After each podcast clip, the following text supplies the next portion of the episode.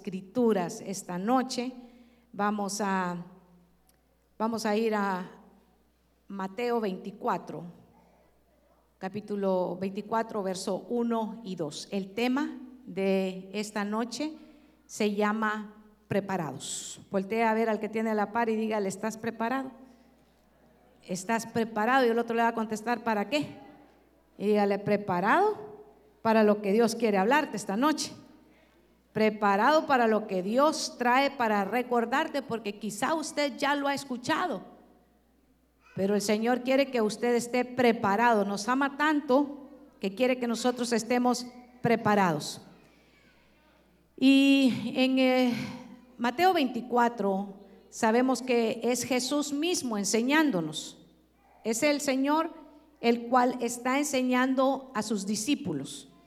Y entonces ellos están caminando y se desarrolla esto de lo que vamos a hablar ahora.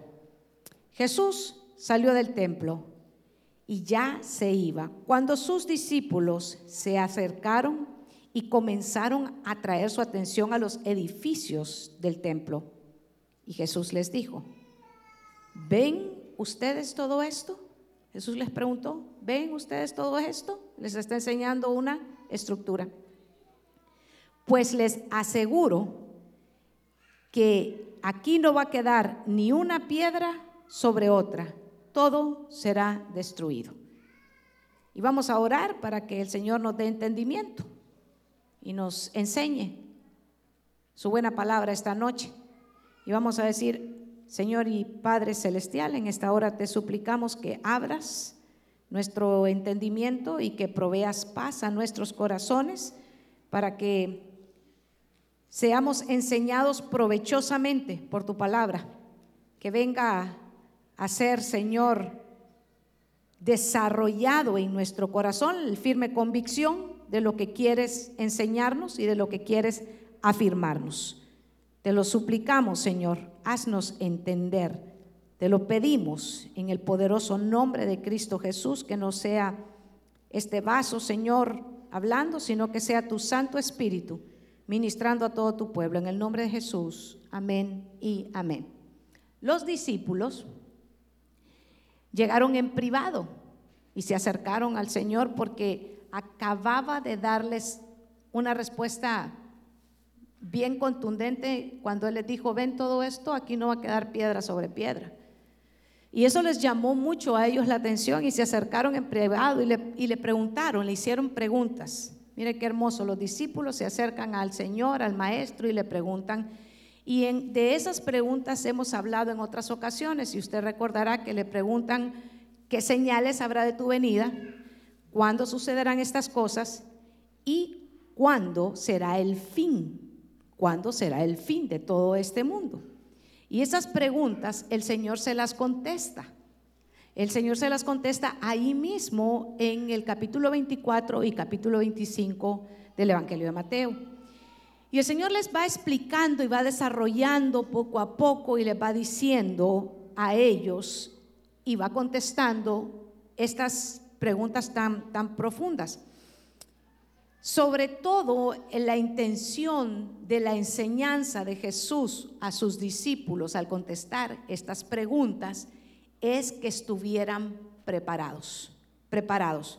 Yo quiero decirle que muchas veces nosotros vemos que acontecen situaciones eh, a personas o a ciudades o a naciones porque no se preparan, no se preparan y ven las cosas tan lejos y eso ocasiona catástrofes.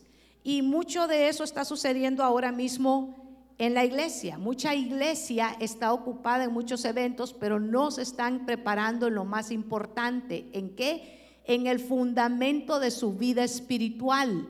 Usted y yo tenemos que estar preparados porque el Señor viene por un pueblo que está esperando, lo que se está preparando, que está a Él esperándolo. Y hay mucho pueblo que no está esperándolo, está metido en muchos eventos, está metido en muchas situaciones, pero no en la preparación de su vida espiritual. Y de eso es lo que vamos a hablar esta noche. Así que yo le voy a pedir que con todo respeto ponga en pausa su celular, le baje volumen, le dé ahí unos caramelitos al niño para que puedan estar tranquilitos y oramos para que Dios ponga su mano en este mensaje. El mensaje de Mateo 24 empieza con las preguntas de los discípulos. El mismo Jesús responde a esas preguntas en la primera parte de Mateo 24. Vemos sus respuestas.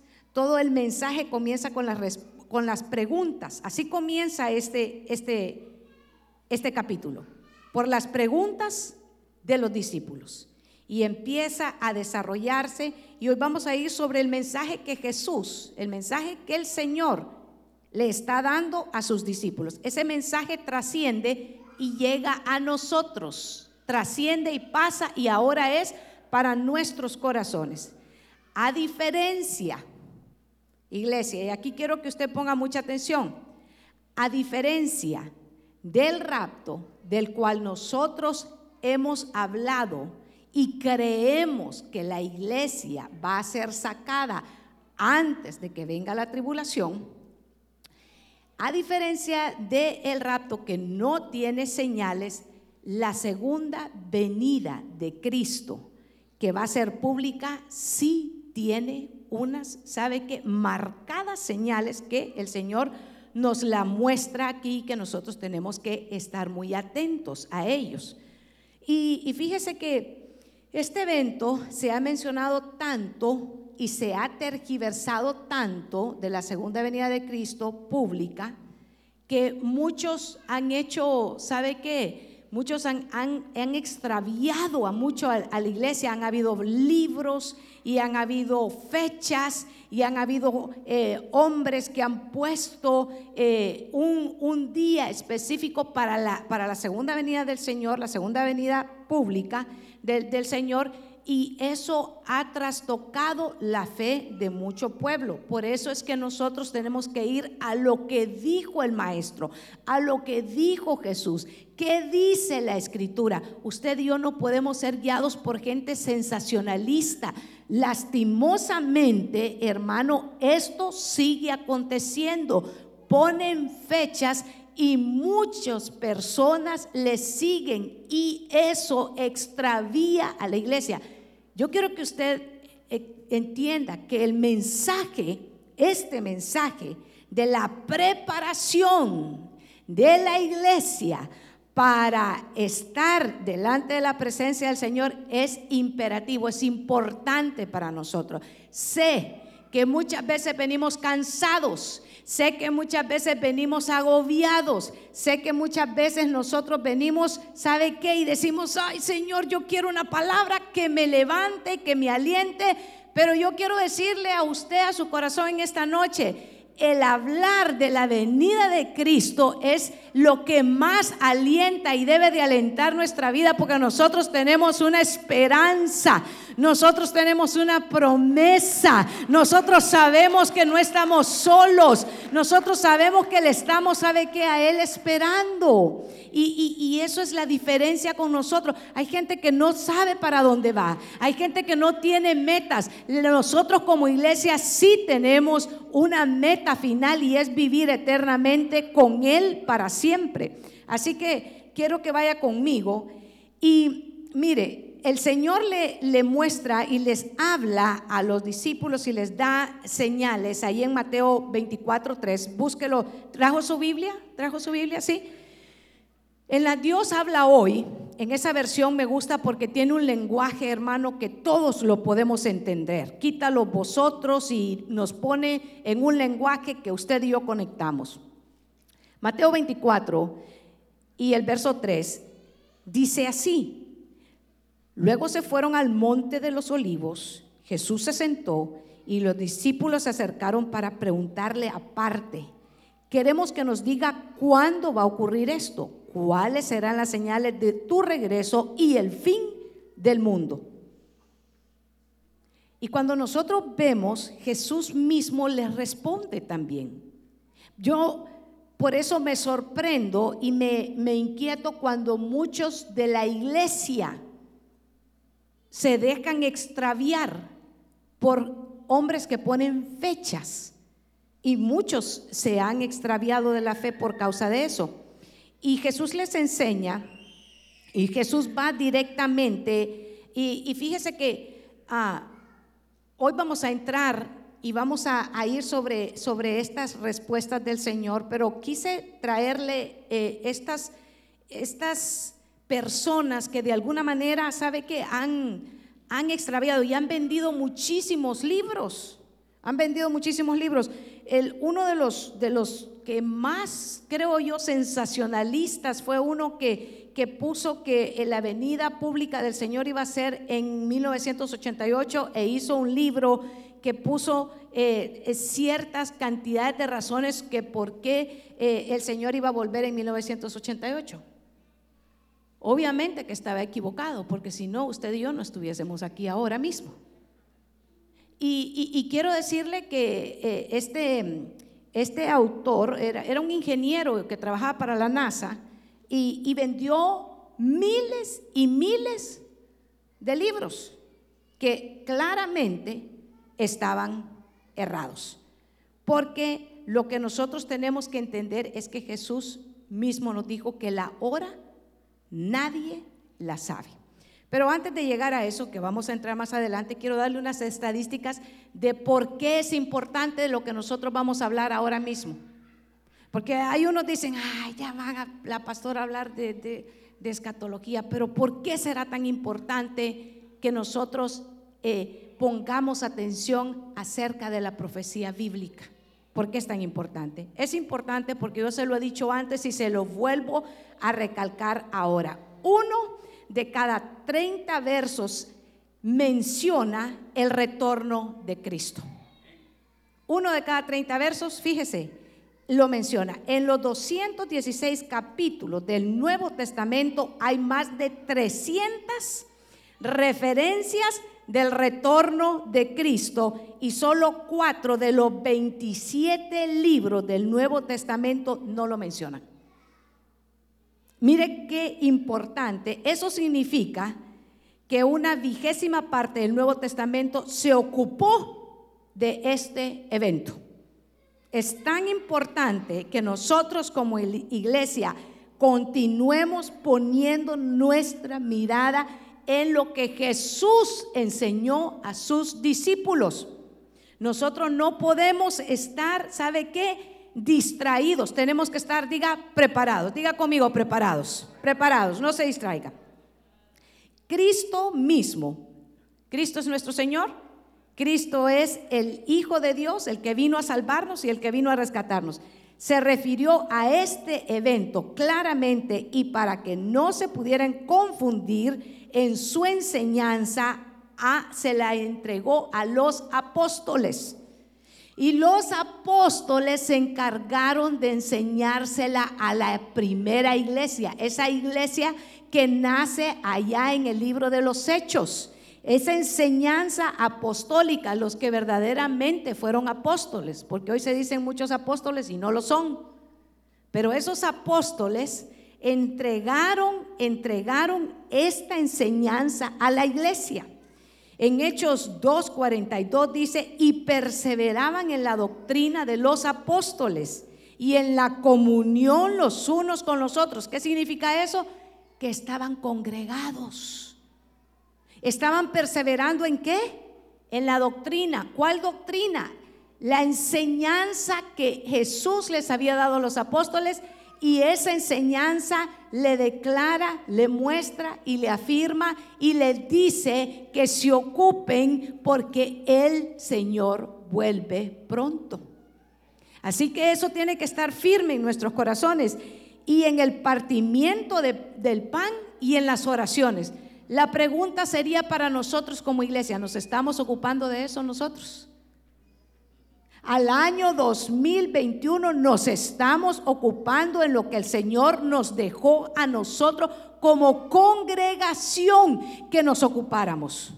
Y ahí usted puede tomar y ver el modelo que nosotros tenemos que llevar. Nosotros no podemos crear otro modelo del que ya fue creado por nuestro Señor y Salvador Jesucristo. Ese es el modelo que nosotros tenemos que continuar haciendo.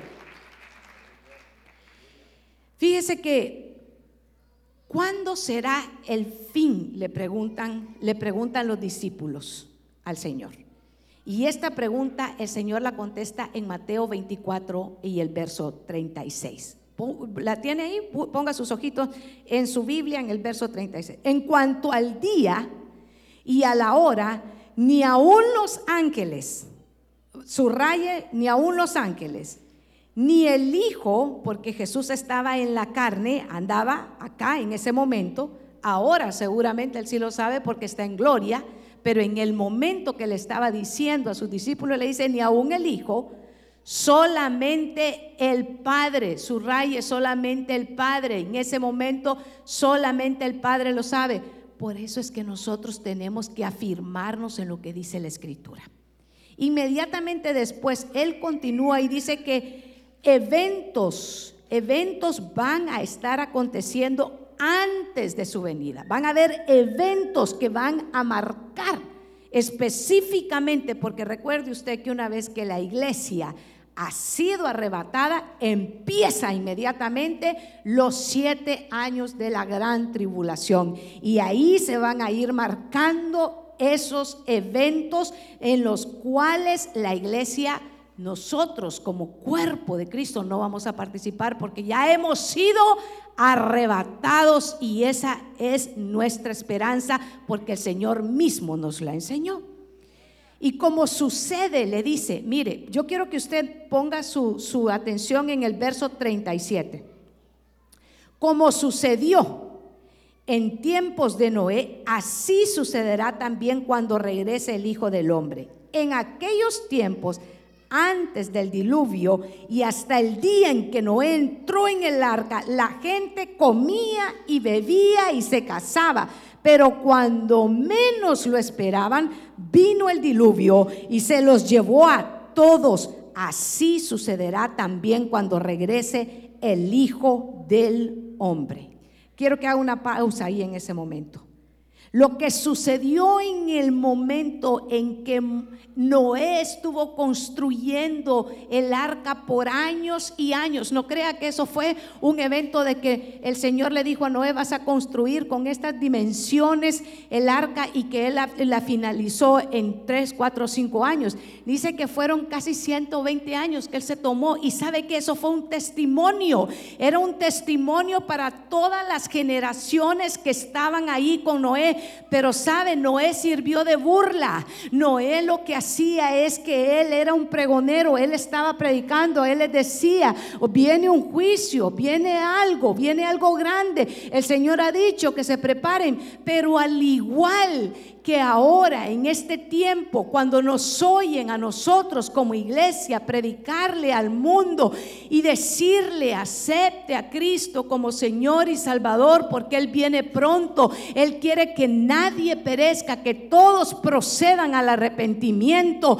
Recíbalo en su corazón, recíbalo. Hay muchos que en este momento se han encallecido, se han endurecido, hacen mofa, hacen burla y dicen, ya vas con eso otra vez, ya te lavaron el coco, ya hicieron de ti y cuántas cosas no nos dicen, pero iglesia, hermano, hermana, usted que nos está escuchando por las redes sociales, también prepárese, porque cuando el Señor da una palabra, Él también la cumple. Y nosotros tenemos que estar preparados. Y este es el día de salvación, hoy es el día, hoy es el momento momento. Hoy quiere el Señor que nosotros nos volvamos de todo corazón a Él y que rindamos nuestra vida a Él. Si nosotros somos del Señor, somos creación de Él y a Él le pertenecemos. No es que vamos a desperdiciar, porque muchos le dicen, es que estoy demasiado joven, no quiero desperdiciar mi vida. ¿Y quién ha dicho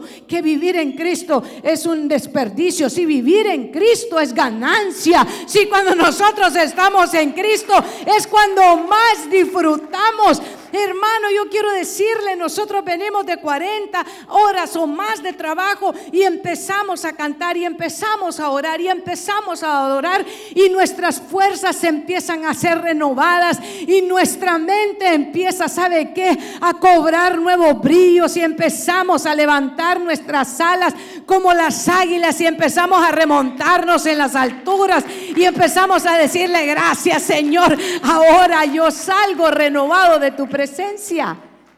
Si es que vivir en Cristo es lo más maravilloso que hay, hermano. Estar fuera de Él es un desperdicio. A Noé nadie le quería creer. Noé, fíjese que no es un gran aliento para nosotros los predicadores. Esos predicadores que dormimos a la gente con los mensajes, ¿verdad? Porque fíjese que Noé, a todos los que pudo salvar, solamente fueron ocho. ¿Cuántos años estuvo Noé diciéndoles que venía un juicio? Y los únicos que pudieron salvarse fueron los de su familia. Pero gloria a Dios, hermano amado. Si los de nuestra casa son salvos, gloria sea el nombre del Señor. Pero nosotros no callemos, sigamos predicando, sigamos dando la palabra a tiempo y afuera de tiempo también. Y fíjese que él entra al arca, el Señor dijo, llegó el momento, llegó el tiempo, cierra la puerta y empieza un juicio. Pues ese evento ese evento es el que Jesús les dice a los, apóstoles, así como en los días de Noé. Y luego avanza en el, en el eh, verso 42, manténganse ustedes despiertos. Y esto e, aplica espiritualmente, hermanos. Es despiertos espiritualmente, porque hay gente que está dormida y lo más triste es que están dormidos adentro de las iglesias. Adentro.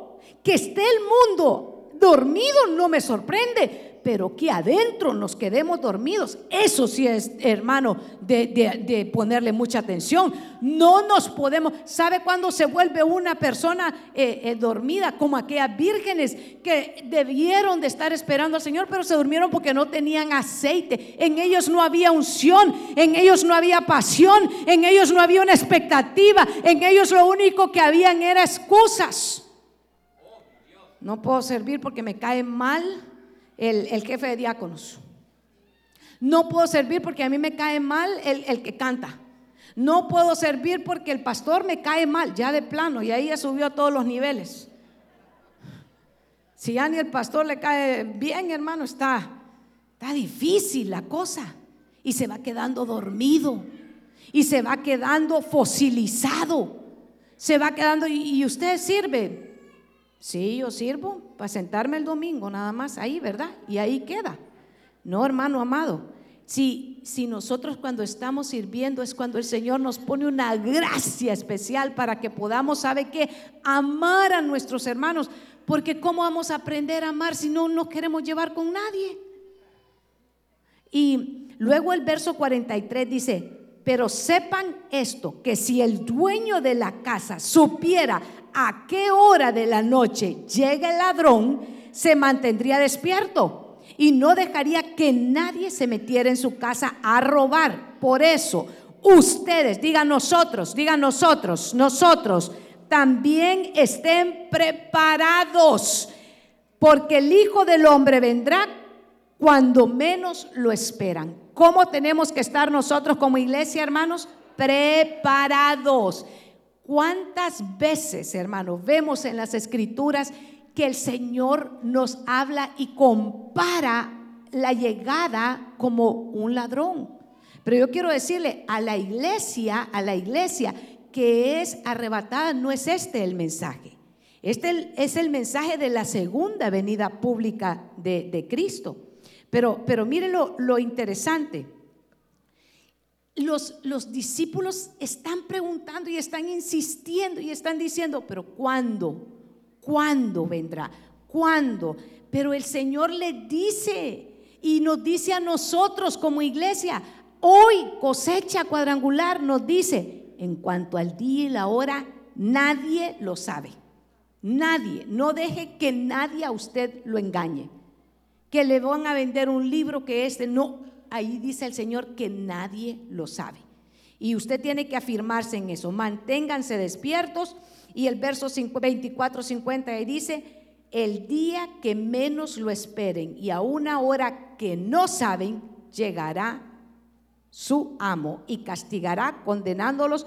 Dice, y corren la misma suerte que los hipócritas. Entonces vendrá el lloro y la desesperación. Eso es para aquellos que no se prepararon. La iglesia que le está preparando, se está esperándolo, no es este el evento que espera.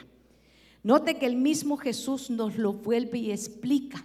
A mí me gusta cuando cuando encuentro que en el mismo capítulo 24 y 25 de Mateo es el Señor mismo explicándonos porque Él nos ama, diga, porque Él nos ama. Es que Él nos ama tanto que nos lo ha dejado explicado. Lo que nosotros tenemos que hacer es poner atención, es prepararnos, es, es sabe qué aplicarnos a lo que dice la Escritura. Dice que no hay persona humana que pueda saber el día y la hora. No hay.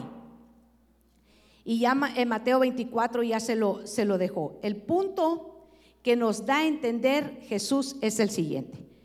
Cuando Jesús habla de su segunda venida, advierte las actitudes que pueden estorbar la preparación, ¿sabe qué? De las personas que van a estar para su segunda venida. Pero yo quiero decirle que esas actitudes también se están mostrando ahora y que estorban también para nuestra preparación para el rapto. Lo, más tremendo es que esas actitudes de las que ahora vamos a hablar, tres nada más, tres. Así que ponga, regáleme su atención en estas tres actitudes. Mire, se dan las, una historia que Jesús mismo está, está relatando. Y esta primera actitud está, ah, un comentario, le voy, a, le, voy le voy a leer lo que encontré que dice un comentarista bíblico acerca de estas actitudes. Conforme a la gente ande más y más desenfrenada en el pecado, en toda forma de perversión y maldad, se volverán más insensibles a la verdad de Dios y resistirán a toda norma de justicia, se volverán más viles a toda perversión sexual y al uso de drogas. Van a resistir a las señales y al lugar, en lugar de volverse a Dios, van a maldecir. Van a maldecir. Y cuando usted, yo creo que sí, se los puse, Apocalipsis 9, 21, esa va a ser la actitud de la gente, dice Apocalipsis 9, 21 y no se arrepintieron de sus homicidios, ni de sus hechicerías, ni de sus inmoralidad, ni de sus robos. Esto es en medio de la tribulación, porque en Apocalipsis 9 ya es el momento donde ha partido la iglesia en el capítulo 4 y en el capítulo 9 está en todo desarrollarse la, la tribulación y la gente en vez de volverse a Dios, en vez de reconocer que ellos han hecho mal, en lugar de hacer eso van a seguir maldiciendo al Señor. Y esa actitud hoy en día nosotros la estamos encontrando. Hay mucha gente endurecida de su corazón. Hay muchas personas que están, ¿sabe qué? Dándole la espalda ahora mismo al consejo divino de Dios. La primera señal de la que el, Señor Jesús nos habla es un descuido, es un descuido. En Mateo 24, 43, venga, venga conmigo. La primera es una actitud de indiferencia. La primera actitud es indiferencia. ¿Ha encontrado gente usted indiferente? ¿Indiferente a la palabra del Señor? ¿Indiferente al mensaje de salvación? indiferente a las invitaciones que usted le da, usted le dice, mira, hay esperanza, el Señor tiene un mensaje de, esperanza, de sanidad para tu vida, y la gente está indiferente. La gente está indiferente y, aún más, hasta se burlan, hasta se burlan y, le dicen, no yo, no, yo no tengo tiempo para eso, pero yo quiero que usted venga conmigo a la segunda, que es un descuido. Esta esta señal yo quiero que usted la vea en Mateo 24, verso 43. Pero sepan esto, sepan esto. ¿Quién le está diciendo esto? Jesús. Diga Jesús. ¿Usted vino para que el Señor le hablara? Sí, pues entonces el Señor le está diciendo que es necesario que usted sepa esto. ¿Qué es necesario que usted sepa? Que si el dueño de una casa supiera qué hora de la noche va a llegar el ladrón, se mantendría despierto y no dejaría que nadie se metiera en su casa a robar. Por eso ustedes también estén preparados, porque el Hijo del Hombre vendrá cuando menos lo esperan. Esta señal eh, es un descuido total, es aquel que sabe que su casa está inminentemente en peligro y no pone absolutamente nada de preparación para guardar su casa. Pastora, ¿cómo nosotros ponemos preparación en nuestra casa cuando vemos que los tiempos están tan difíciles? Es preparación espiritual. Es preparación levantando muros espirituales, resguardando a su casa, resguardando a su familia, pidiéndole al Señor que guarde no solo a los suyos, sino que produzca, ¿sabe qué? Que ponga en el corazón de aquellos que todavía no lo conocen, que los convenza de pecado, del juicio venidero, también convence. Si ha encontrado usted en una situación donde dice, es que yo le hablo a tal familiar y no quiere escucharme y no quiere eh, volverse al Señor. ¿Ha encontrado muchas veces que esa es la situación en la que tenemos en nuestras mismas familias? Pues el único que puede convencerlos de pecado, de justicia y del juicio venidero es el Espíritu Santo. Nosotros somos llamados a dar el mensaje, pero no podemos convencer a nadie. Por eso es necesario que no debemos de estar descuidados, sino que tenemos que estar preparados. Por eso la oración de nosotros esta noche es, prepárame Señor. Ayúdame a estar preparado, ayúdame a levantarme, ayúdame a sacudirme de toda pereza espiritual, ayúdame a sacudirme de toda excusa que he estado poniendo, ayúdame a sacudirme de estarle echando la culpa a otras personas de que yo no crezco espiritualmente o no maduro espiritualmente, porque siempre vamos a encontrar alguien con quien cargar o quitar nuestras frustraciones, pero Dios que es misericordioso nos ha dicho que nosotros tenemos que aprender a amar y a perdonar a nuestros hermanos hasta 70 veces 7. Así que si alguien le ha fallado, usted tiene y yo tenemos el deber de perdonar. Jesús nos dice y nos anuncia y nos marca que, fíjese, en estas escrituras, Lucas 12:39, si usted está tomando nota, por favor ponga en, su, en sus notas Lucas 12:39, primera de Tesalonicenses 5:1, segunda de Pedro 3:10, eh, Apocalipsis 3:3, Apocalipsis 16:15. Todas ellas, todas esas escrituras que vamos a leer, hablan de que no tenemos que estar descuidados, sino que tenemos que estar preparados. ¿Cómo? Yo lo felicito a usted porque usted está viniendo a la casa del Señor y se está preparando. ¿A cuántos grados está allá afuera la temperatura? Yo no sé, ya, ya ni le pongo atención. Ya ni le pongo atención. Yo solo sé que salgo y afuera está como un freezer, pero yo digo, gloria a Dios, porque en mi corazón está ardiendo la llama del Espíritu Santo y es el Señor el que mantiene nuestros corazones con esa expectativa. Y, dice Lucas 12:39, y sepan ustedes esto, que si el dueño de una casa supiera qué hora va a llegar el ladrón, no dejaría que nadie se metiera a robar. Yo todavía no conozco un ladrón que le mande un email o un correo electrónico o un texto que le diga a tal hora voy a llegar a tu casa a robar, porque entonces se le iría al trasto el robo, ¿verdad? Porque lo estaría esperando la policía, ¿cierto o no? Pues igual, Igual nosotros tenemos que estar preparados. El único que nos puede guardar y prepararnos a nosotros ahora mismo es el Espíritu Santo. Primera de Tesalonicenses 5.2 dice, en cuanto a las fechas y los tiempos, hermanos, no necesitan que les escribamos.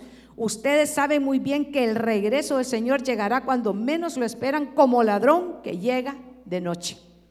Otra vez, le está diciendo para aquellos que se van a quedar, que no van a ser sacados en el rapto, que para ellos la venida en medio de la tribulación va a ser como ladrón en la noche. Va a ser sorpresiva. Segunda de Pedro 3:10, pero el día del Señor vendrá. Por eso es que usted y yo no esperamos el día del Señor, nosotros esperamos el rapto del Señor. Entonces los cielos se desharán con un ruido espantoso, los elementos serán destruidos por el fuego y la tierra con todo lo que hay en ella quedará sometida a juicio de Dios. Ese es la segunda venida del Señor, es para juicio, es para juicio. Y el Señor ha prometido que la iglesia no va a pasar por ese juicio. Apocalipsis 3:3 dice, recuerda pues las enseñanzas que has recibido y síguelas.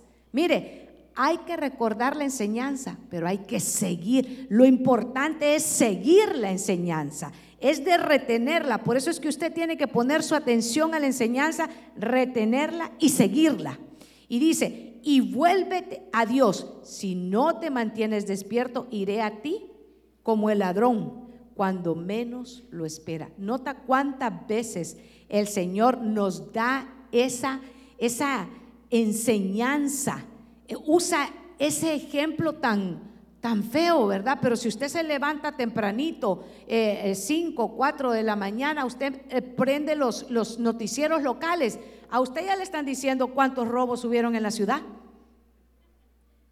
Le están diciendo en, la mañana, le dice, en tal gasolinera, en el East, en el West, en el Sur, en el Norte, se metieron a robar aquí, se metieron a robar allá. Usted solo tiene que poner eh, en, el... Eh, eh, sí, ABC News, y ahí se da cuenta cuántos robos hubieron en el día. Porque a veces uno dice, no, pero aquí no pasa. No, sí pasa, sí pasa, y más de lo que nosotros quisiéramos. Apocalipsis 16, 15. Miren, yo vengo como el ladrón. Él no está diciendo que él es un ladrón, él está diciendo como el ladrón. Dichoso el que se mantiene despierto y conserva su ropa para que no ande desnudo y vean su vergüenza y su desnudez. ¿Qué es lo que nosotros tenemos que hacer? Estar preparados. El Señor no nos está diciendo que usted y yo tenemos que estar despiertos 24 horas.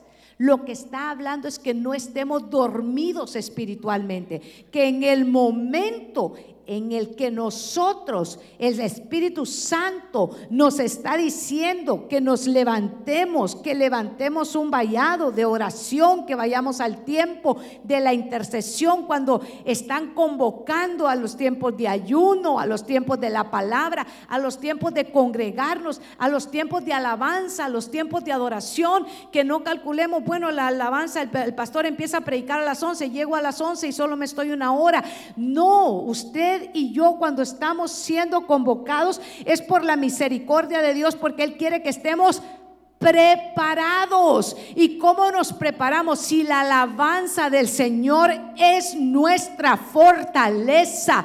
Cuando nosotros aprendemos a estar en comunión, a estar en la presencia, a buscarle, a orar y a interceder, a escuchar y aplicar nuestro corazón a la palabra del Señor, estamos siendo preparados, estamos siendo vestidos, estamos siendo revestidos, estamos siendo, ¿sabe qué? Enseñados. Y esa enseñanza es la que a nosotros nos permite estar firmes a la hora que viene la prueba, a la hora que tenemos que resistir en medio de las adversidades, para que no andemos como aquellos que no tienen esperanza, como aquellos que no encuentran ahora mismo razón para vivir. Nosotros tenemos una esperanza para mantenernos expectantes por lo que el Señor nos ha dicho que nosotros le debemos de esperar porque Él viene pronto por su iglesia. Y si usted lo cree, dele palmas al Señor. Hay muchos que le dicen a uno, no, pero no hable de eso en la iglesia porque la gente ya no quiere escuchar eso. La gente quiere escuchar las 30, no, las cinco pilares del matrimonio perfecto. Y no existe. No hay. Las tres leyes para hacerse millonario en, en 20 días. No es cierto. No es cierto. Y, y se llenan de, de, fábulas. Se llenan de, de dichos que no vienen de parte del Señor. Esto es lo que el Señor le dejó a la doctrina a los apóstoles. ¿Qué tenemos que hacer nosotros? El partimiento del pan, las oraciones, el congregarnos y el persistir en el mensaje que aparece constantemente en las escrituras. El profeta Joel lo declaró. El Señor lo tiene todo marcado alrededor de las escrituras y nosotros tenemos que ver esta tercera también señal que es muchos se han encallecido, muchos se han endurecido, tienen endurecido el corazón, se han vuelto indiferentes. ¿Sabe qué es lo que dicen? No, yo no, yo no, yo no necesito, es que yo soy bueno. ¿A cuántos ha escuchado decir eso? Es que yo soy bueno, yo no. Otros dicen así, yo no me meto con nadie, por tanto, nadie se mete conmigo. Entonces yo no necesito. Ya se endurecieron. Ya su conciencia sabe cómo está. Otra vez para la iglesia. ¿Y por qué va dos veces a la iglesia? No dígale si son cuatro las que voy en vez de dos. Ya va a ver la cara que se ponen. ¡Ah! Todo ese tiempo, dicen. ¿Y qué tanto haces en la iglesia? Le dicen a uno. ¿Ha escuchado eso? Ya deberías de llevarte hasta la cama y la cobija también. Porque solo ahí pasas metido. Y no es cierto, dice el pastor. No pasan solo aquí metido. Ni yo paso solo aquí metido, dice el pastor. Pero unos ya se encallecieron, se endurecieron, se pusieron, ¿sabe qué? Ellos duros en su corazón. Eh, Mateo 24, 45. Y es esta historia que nos habla Jesús del criado infiel. Y aquí quiero que ponga, deme este tiempo. ¿Quién es el criado fiel y atento a quien su amo deja encargado de su casa? Mire, para darle de comer a su tiempo. Dichoso el criado a quien su amo cuando llegue lo encuentra cumpliendo su deber. Les aseguro que el amo lo pondrá como encargado de todos sus bienes, pero si ese criado es un malvado, y pensando que su amo va a tardar, verso 49, comienza a maltratar a los otros criados y se junta con borrachos a comer y a beber. El día que menos lo espera y a la hora que no sabe, llegará su amo y lo castigará y, y condenando a correr la misma suerte que los hipócritas. Yo quiero que usted pare. ¿Quién es el criado fiel que mientras su Señor no está, se mantiene dando de comer, dice, a los otros criados que le han dejado a cargo. Ese es dichoso, ese es bienaventurado, ese es el que va a recibir recompensa. Pero el que dice, mi Señor tarda, y por cuanto Él se ha ido y, tarda, entonces se dedica a hacer lo que le place y se dedica a maltratar a los que le han dejado a cargo y se dedica a no darles de comer. Sabe que cuando usted viene a la casa del Señor, usted viene a comer la palabra del Señor. Usted tiene que venir y traer una expectativa de venir a alimentarse espiritualmente para poderse fortalecer y salir de esta casa preparado, madurando espiritualmente, que cada año que pase no solamente sea para que nos pongamos más viejos, sino que más fortalecidos espiritualmente para que podamos darle de comer palabra de Dios a aquellos que están alrededor nuestro y no nos convirtamos estamos en esos mayordomos que somos los que estamos descuidando y estamos diciendo, mi Señor tarda. Y como el Señor tarda, pues ahorita hay que vivir, comamos y bebamos porque la verdad que no sabemos. Y así andan muchas personas en este, en este momento. Y ese dice que va a recibir castigo.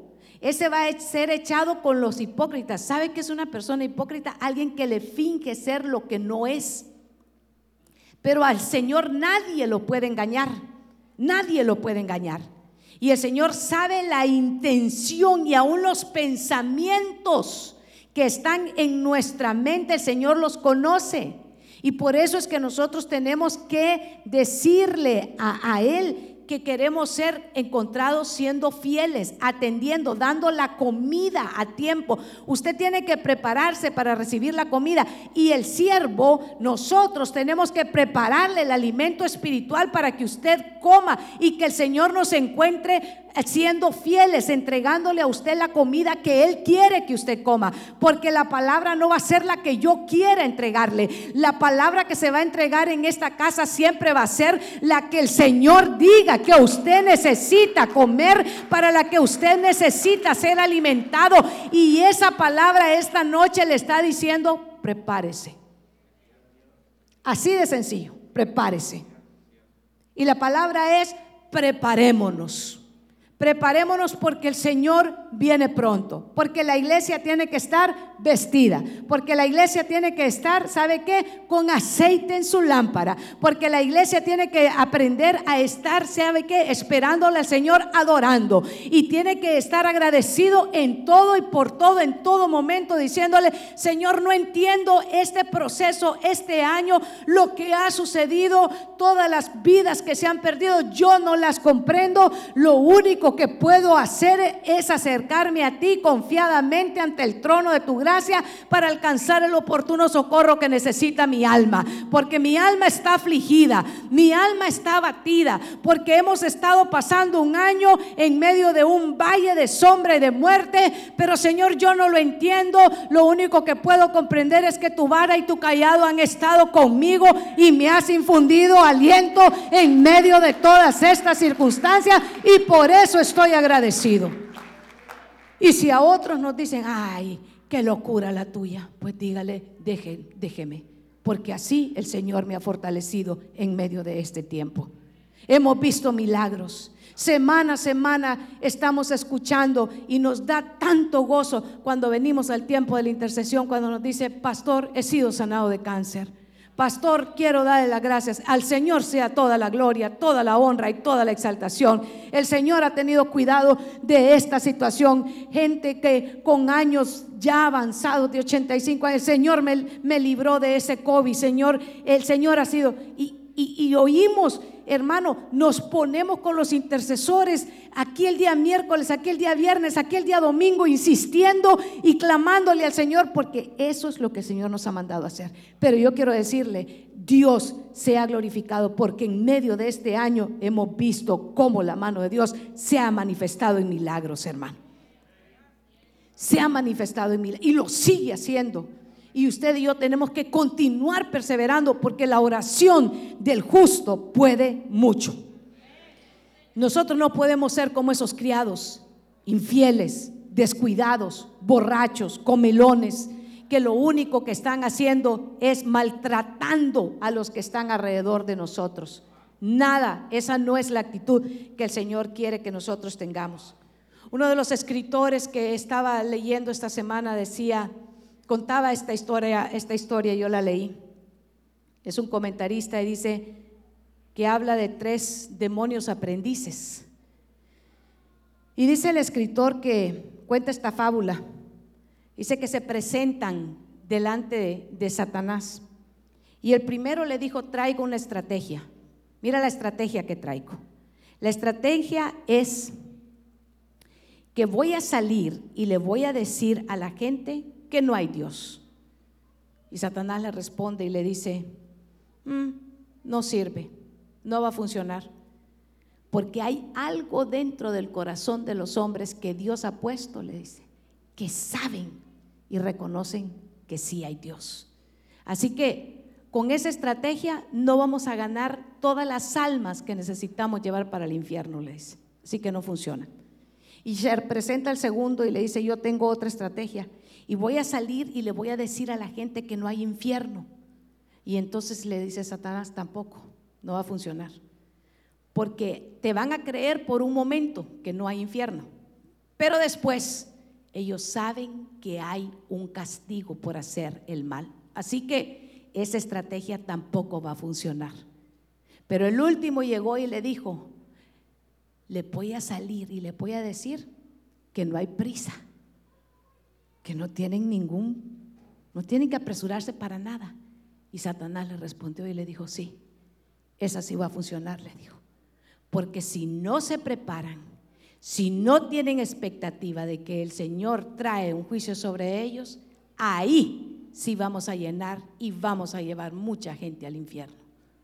Esta fábula es exactamente lo que ahora le ha entrado al mundo. No tienen prisa por buscar del Señor.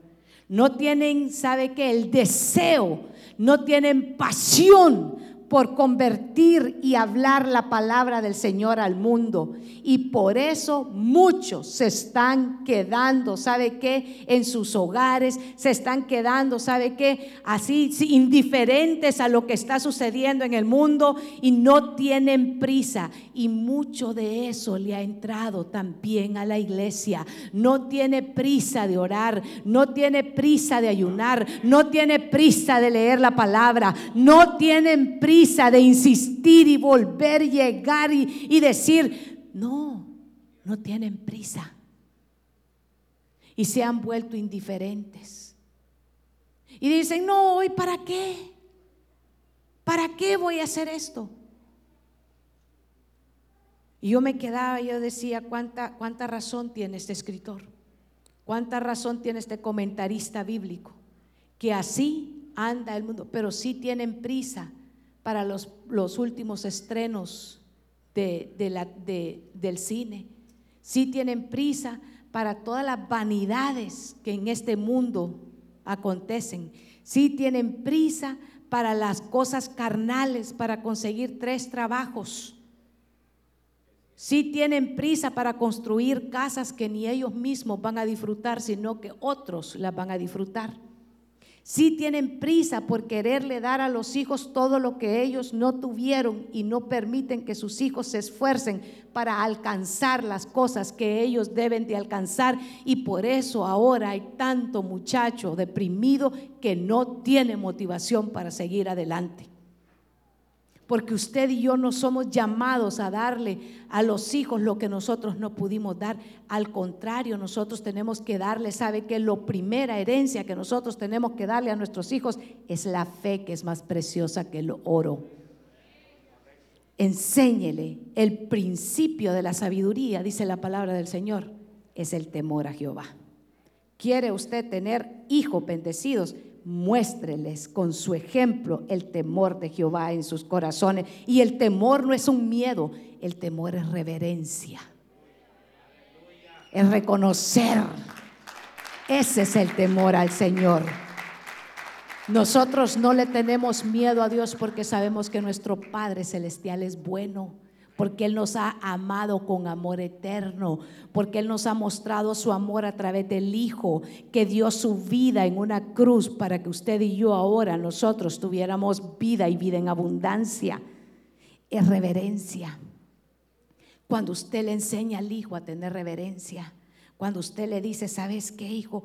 Está todo bien, pero lo primero es que vamos a aprender a servir al Señor, porque yo hice un pacto con el Señor y yo le dije antes que tú nacieras que yo y mi casa íbamos a servir a Jehová. Por tanto, tus días están consagrados para el Señor, porque te llevé pequeño, te llevé antes de 40 días aún al templo y te consagré para el Señor. Por eso ahora tu vida y la mía le pertenecen al Señor, porque ahora encamino tus pies a la casa del Señor y vamos juntos en reverencia, a adorarle, a exaltarle, a decirle, tú has sido bueno, tú has sido misericordioso, nada es mío, todo lo que tengo ha venido de parte de ti y ahora, Señor, con eso, con mi casa, con mis hijos, con mi familia, te sirvo, te honro, te adoro y te alabo por lo que tú eres, no por lo que me puedas dar. No tienen prisa. El mundo no tiene prisa por buscar al Señor, pero la iglesia tiene que tener pasión, tiene que tener prisa, tiene que decir, Señor, entréganos las almas. Señor, entréganos las naciones. Pídeme, dice el Señor, y te daré por herencia las naciones. Pídeme. ¿Por qué no hacemos y le decimos, Señor, te pedimos Columbus en la oración? Padre, danos Columbus para Cristo. Padre, mira, todas estas sillas aquí se pueden centrar muchos de todas partes de Columbus. Pero a veces no tenemos prisa, sino para pedir, yo necesito, yo y está bueno, está bien, porque antes de que usted pida al Señor ya sabe nuestras necesidades, ¿sí o no? ¿Sí o no? ¿Conoce el Señor nuestras necesidades? Las conoce. Pero quiere que nosotros nos volvamos instrumentos de Él aquí también en la tierra. Señor, entréganos Columbus. Señor, hay muchos en esta ciudad que todavía no te conocen. Señor, danos las almas para Cristo. Señor, yo no quiero que ellos se queden para que te esperen como ladrón en la noche. Yo quiero que estas gentes que ahora no te conocen estén con la expectativa que nosotros ahora tenemos, que el Señor viene por su iglesia para ser tomada y estar con Él eternamente y para siempre. Pero si la iglesia, si la iglesia lo cree, si la iglesia abre su corazón y entiende la grandeza del poder del Dios que nos ha amado y que nos ha dicho que nos hemos sido librados de la hora de la prueba que viene sobre este, porque este mundo viene y hermano, usted y yo nos quedamos sorprendidos de las cosas que están pasando semana a semana, ¿verdad? Cuando pensamos que la cosa no se puede poner peor, vea que se pone peor en otro lugar. Nosotros decimos, ya, este, es que ya vimos todo. ¿Había visto usted que la gente esté haciendo fila en un parque público para ir a agarrar un tambo con agua? En Estados Unidos. Cosas que suceden en el tercer mundo. Las estamos viendo, las estamos viendo a estados de la nación y cuando la barba del vecino esté rapada, hay que ponerla de uno en remojo. No, eso pasa allá. A los tejanos les pasa. Señor, prepárame, dígale. El mensaje de esta noche se llama prepárese. Prepárame, Señor. Despiértame, Señor. Avívame, Señor. Levántame, incomódame. 4 de la mañana, no, quiero seguir durmiendo, Señor, a esta hora no. Manda a despertar al pastor a las 4 de la mañana, a mí no. Y el Espíritu Santo le está diciendo a ti, porque tú te tienes que preparar para levantarte y hacer muros de oración en tu casa, para que esa casa sea guardada de la hora de la prueba, para que ninguno de los tuyos se pierdan para que todos ellos se afirmen, para que todos ellos maduren, para que todos ellos entiendan que la cosa y la vida no se centra alrededor solo de mí, mí, mí, mí, mí, mí, mí.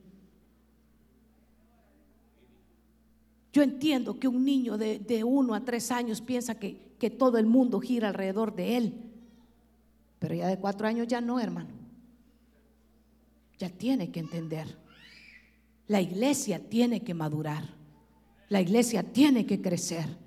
La, iglesia tiene que volverse, ¿sabe qué? Madura con aceite en su lámpara para que cuando el esposo vuelva, nosotros nos levantemos con una lámpara encendida y que nosotros le digamos, Señor, aquí estamos esperándote, aquí estamos preparados, aquí estamos listos, aquí estamos clamando, aquí estamos orando, aquí estamos ayunando. Sobre todo aquí está nuestro corazón preparado, te hemos recibido como Señor y Salvador hemos aceptado y el que gobierna y el que reina en nuestros hogares es Cristo Jesús y todo lo que nosotros tenemos te pertenece, entonces no nos costaría ofrendar. Entonces no nos costaría diezmar. Porque cuando uno entiende que el Señor es el dueño de todo lo que nosotros tenemos, no nos cuesta despojarnos. Porque decimos, Señor, si tú me lo has dado, ¿Yo por qué me voy a preocupar? Tú me has puesto a ser un buen mayordomo y tú me lo estás pidiendo. Aquí está. Me estás diciendo que con esto yo voy a ayudar a mantener la obra del Señor, a que la palabra del Señor se, se siga predicando, que estén pagados todas las cuentas en, en, la casa, que haya suficiente para ofrendar en misiones, que haya suficiente para mandar a, a, a Express, que haya suficiente para apoyar a los hermanos que van para Texas llevando un montón de agua, que haya suficiente. Hermano, cuando usted se ocupa, ¿sabe qué? De que en la casa del Señor, que usted tenga sus cuentas bien con el Señor, Dios se ocupa de lo suyo. Yo soy un, testimonio, yo le puedo decir, cuando yo me convertí, a mí nunca me ha costado darle al Señor, porque yo entendí, yo entendí que nada es nuestro, sino que todo es del Señor, y que de lo recibido de su mano nosotros le damos, y que Dios no es deudor de nadie. La gente nos está preparando. Estas son las mismas actitudes que estamos encontrando en el momento que tienen que estarse preparando para el rapto de la iglesia. Dureza de corazón, indiferencia y burla, maltrato con los que están ahí como mayordomos. Mayordomo no solo es el pastor que le trae la palabra a usted los días miércoles, los días viernes, los días domingo, los días sábados, no solo es él. Mayordomo es usted que es padre de familia. Mayordomo es usted que es madre también. Mayordomo es usted que tiene que es hermano mayor. Mayordomo es usted también. ¿Sabe de qué? Le va a tener que dar cuenta al Señor de su alma. Por si usted estaba pensando, bueno, aquí solo se fueron en, el, en este barco, se fueron los pastores, se fueron todos los que enseñan la palabra. No, todos vamos a tener que darle cuenta al Señor qué hicimos con nuestra alma. ¿Cómo estuvimos edificando? Quiero que los hermanos salmistas suban. ¿Cómo estuvimos edificando nuestra alma? ¿Estuvimos poniendo solo excusas? No, es que es que me hicieron, es que me ofendieron, es que tienen que pedirme perdón.